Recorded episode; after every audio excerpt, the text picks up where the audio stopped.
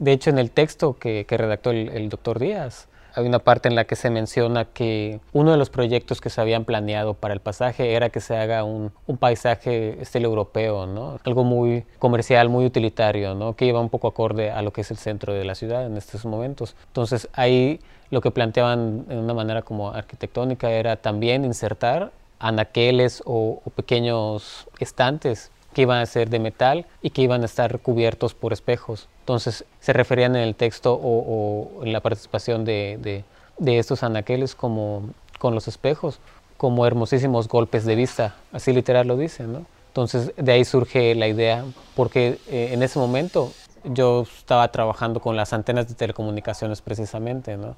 cómo estas posibilitan el intercambio de información, nuestra incorporación a las redes sociales, cómo es lo que esas grandes antenas que ya están poblando toda la ciudad son las que se encargan de que nuestra vida se haga más fácil por medio de los teléfonos celulares. ¿no?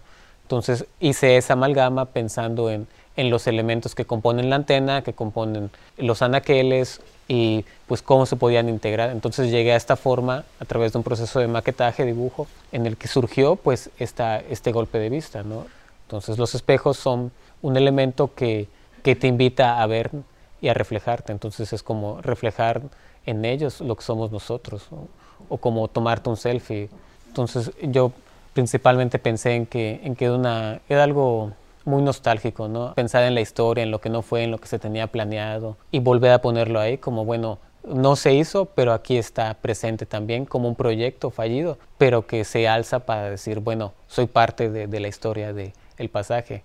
Precisamente a mí me gustó esa, ese lado del pasaje de la 58 por cómo es un, un paradero de camiones así luego, luego. Pues yo cuando era más joven, pues ahí me quedaba a ver con mis amigos, ¿no? Con mi novia, con mi mamá, con quien sea. Entonces siempre ha sido como un punto de encuentro ese lado para los jóvenes que son también muy, son los que más se ven afectados por las telecomunicaciones, de manera positiva o negativa.